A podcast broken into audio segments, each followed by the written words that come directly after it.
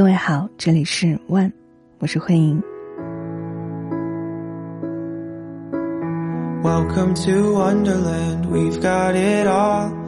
哆啦 A 梦里面有一个很重要的宝物，叫做时光机。它所在的位置就在大雄家的抽屉里。抽出抽屉，里面闪着光，钻进去就能到达另外一个时空。这个是我最早的有关于科幻片的启蒙吧。小时候无数次的幻想，自己的抽屉就是时光机。如今回到老家，打开书桌的抽屉，里面填满了从小学到高中的回忆。不同阶段的毕业照、大头贴、同学录里大家自以为洋气的“天天开心”、百事可乐、小学评语手册里一行优字中夹杂着体育的量。小学班主任评价说：“希望你上课可以更活跃一点，勇于的举手回答问题。”抽屉里还有什么呢？和同学在新年互送的贺卡，中学时候的失恋日记，企业赶时伤春的生活随笔，连同高中没有用完的水性的笔芯都还在。我终于明白，为什么要把抽屉设置为时光机了。只有抽屉可以，衣柜、洗衣机、马桶坑、电视机都不能当时光机。你有翻翻自己的抽屉吗？抽屉时光机，把你送回到了哪一程呢？The stars laughing till the morning comes. Everyone that leaves has a heavy heart. Oh, wonderland I love. Nothing around here is quite as it seems. Not sure if anything's real or a dream. And the only thing sure from the start is the song that's inside of your heart. Don't let it leave. If this was a dream, then at least I've got memories for when morning comes. Now that I must leave with a heavy heart, oh, wonderland I love. 在很久以前，也就是我读大学的时候，我专门做过一档节目叫《抽屉里的情书》。这个节目就是读听众的来信。嗯，其实名字也并非是我的原创啊，就是完全照搬了日本的一本小说，叫《抽屉里的情书》。后来呢，这本小说改编成了同名的电影。女主人公也是个电台主持人，她和她的父亲关系很不好，甚至到了断绝父女关系的程度。女主人公就只身一个人来到了大城市工作，已经四年了。她的父亲在两个月前过世，给她留下了一封信。收到信件，她没有立刻打开来看，而是把它们都装进了抽屉。直到有一天，她在工作的时候，就收到了读者的来信，里面说很希望可以让他的祖父可以露出笑容。他就想起了自己抽屉里的父亲的信，于是就拿出勇气打开信件的他，读完之后感受到了极大的震撼，了解到了很多不读就绝对不会知道的事情。他没有想到，平时对他那么刻薄的父亲，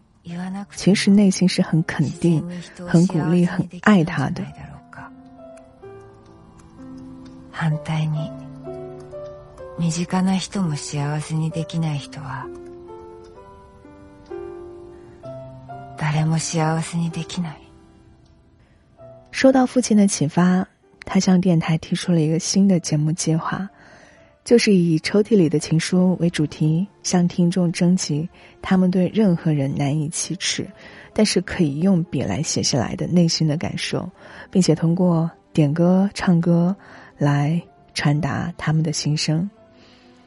他开设了这档新的电台节目，很快就收到了很多抽屉来信，电影就由信件里面一个一个温情的故事组成。夕焼け小焼けの赤とんぼ。追われてみた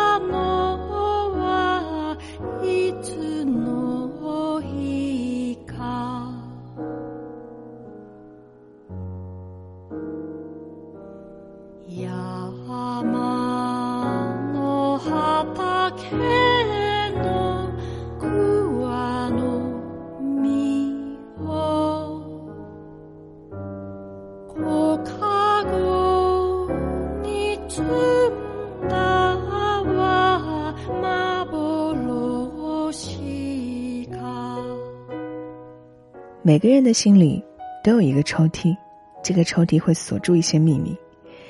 之前听过一个词叫做“抽屉文学”，嗯，指的就是放在抽屉里没有发表的文字。当然，这个没有发表的原因有很多，有一些呢是没有写完啊，有一些可能是没有机会发表，有一些就是自己不想发表。比如说。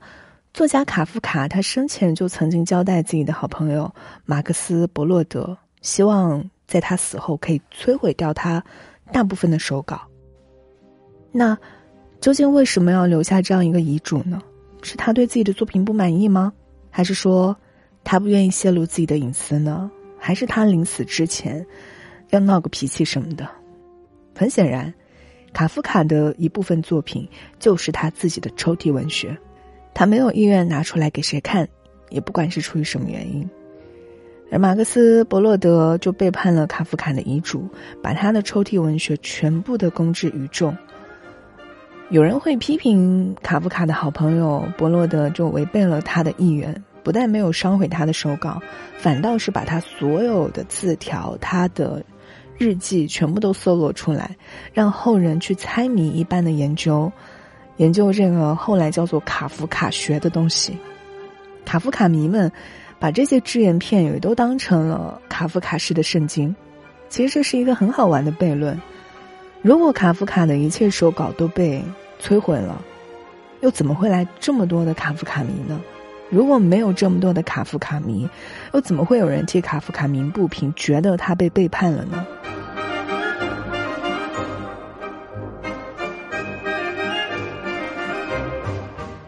卡夫卡是幸运的，因为他没有什么抽屉文学，社会开明了，他就不需要隐藏什么了。但卡夫卡也是不幸的，因为他没有什么抽屉文学。当一个人没有什么可隐藏的，他就赤裸裸了。我想，这些人他们活着的时候，的确没有想过要让自己流芳百世什么的，甚至他们写下的很有可能就是某种抽屉文学。他们所处的时代，可能没有那么开明，他们设想的只会是自己的文字，永远无法见到天日，很难被理解。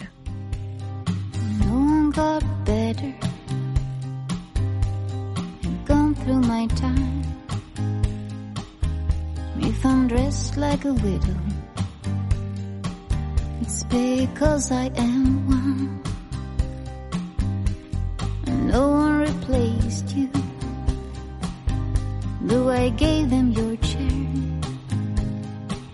Not going back to my sorrow. It's always been here.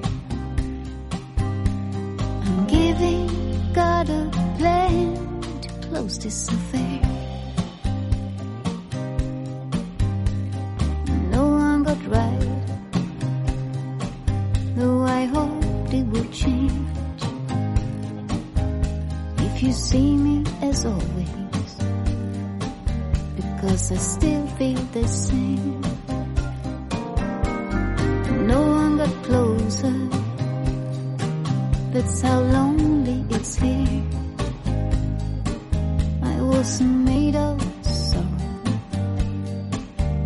Just stuck in my share.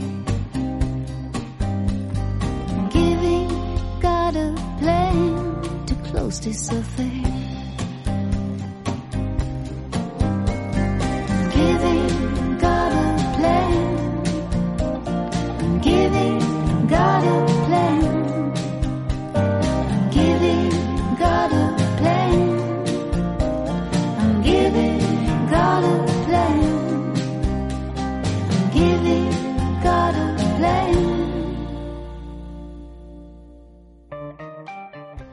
八零后的作家文珍几年前出过一本散文集，叫做《三次越界》，里面有一篇散文就是关于抽屉他想到的事儿，他由抽屉想到了小说叙述的规律。他说，长大之后买家具，卖家具的人告诉我，抽屉最重要的构件就是滑轨。一般来说，一个抽屉都是滑轨先坏，那抽屉很少坏掉。所以呢，推导在我们的这个小说的叙述当中，就是重要的也许永远不是讲什么，而是如何讲。滑轨出色，一个抽屉也就成功了大半，而剩下的就是考虑如何安放，不要塞得太满或者超过滑轨所能承受的重量，否则抽屉会拉不开。这个就好比一部小说可以包罗万象。但首先得让读者进出无碍，能读，并且尽可能的得到最大公约数。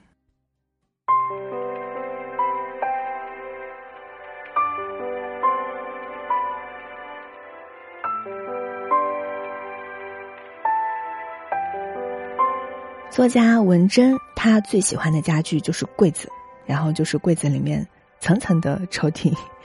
接下来呢，我将节选到他这本散文当中的一部分，来分享有关于他的抽屉的回忆。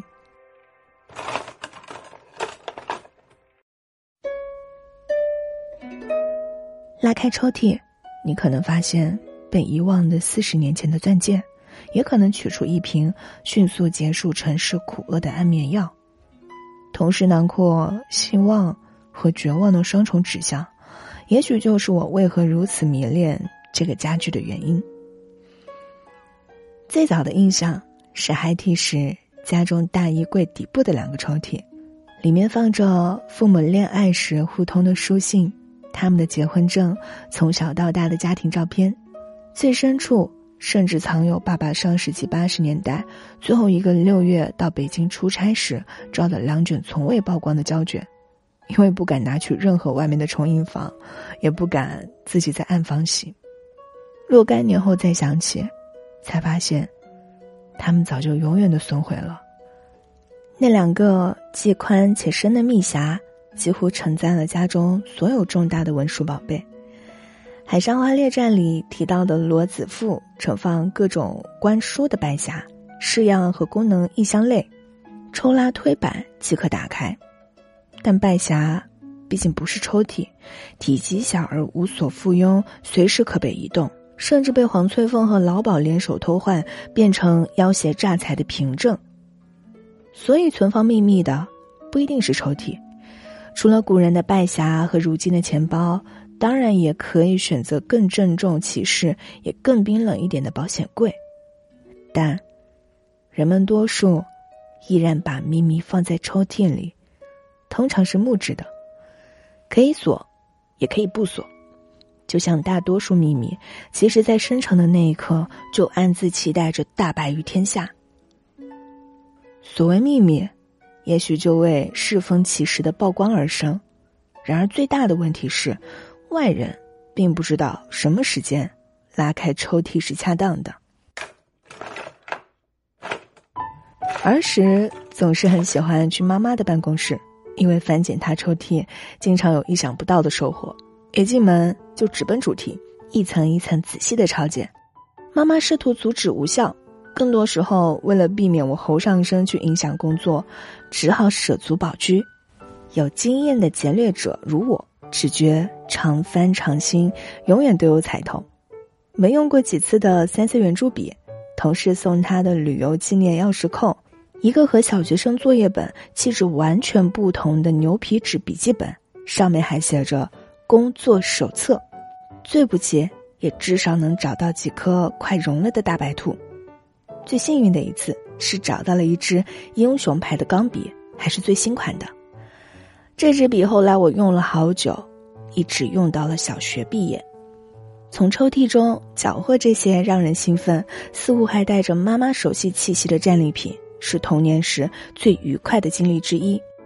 长大之后好久，妈妈才告诉我，其中有些本来是打算给我的礼物。怕直接给我不以为意，便故意的藏进抽屉，待我自己发现，就会更加的雀跃，到手也更珍惜。抽屉甘愿为我们保存那些不一定日常需要又舍不得抛弃的东西。发生过的，永远封存在时光的抽屉里，比那些可修改的记忆和时时变换的爱憎本身更加可靠。作为一个念旧的收集癖。我没办法不爱他。如果可以，我也想和大雄一样，跳入某个抽屉，瞬间消失，并出现在另一个时空，和那些以为早已遗忘的人和事重新相遇，在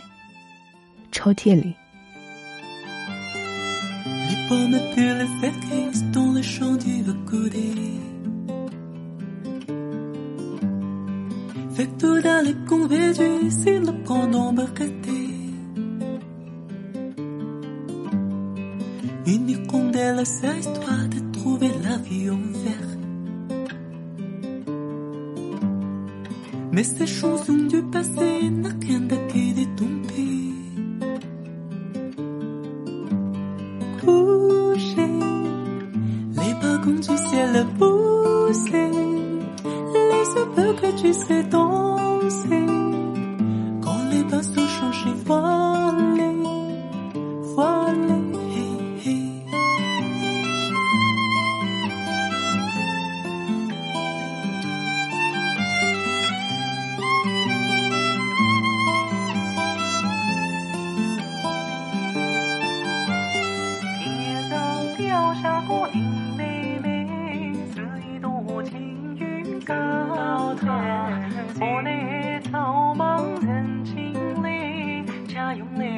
个青旗低锁旅人，情犹似花照水，引动好比风。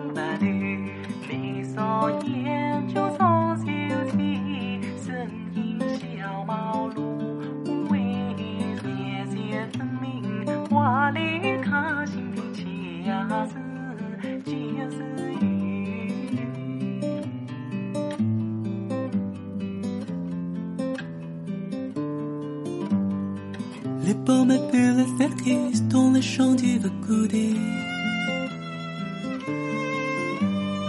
Fait tout dans le pont védu, si le prend dans Une hirondelle, sa histoire de trouver la vie en verre.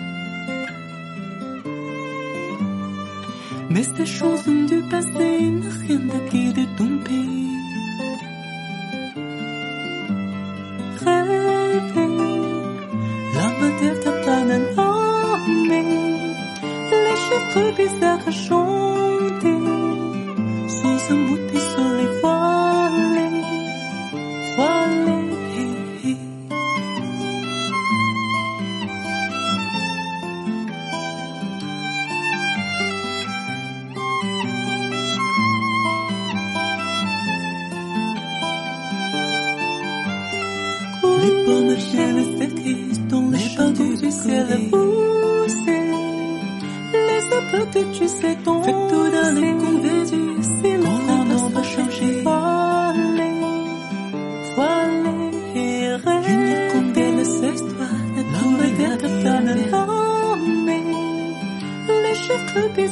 chants. Mais ces choses du passé, sont sanguines du soleil. Voilé, voilé, écoute. Les pommes que les fistons, les chants d'où tu sais la pousser.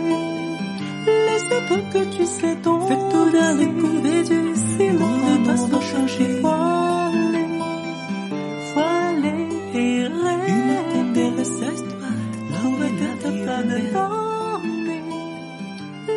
peu plus fleur que. Mais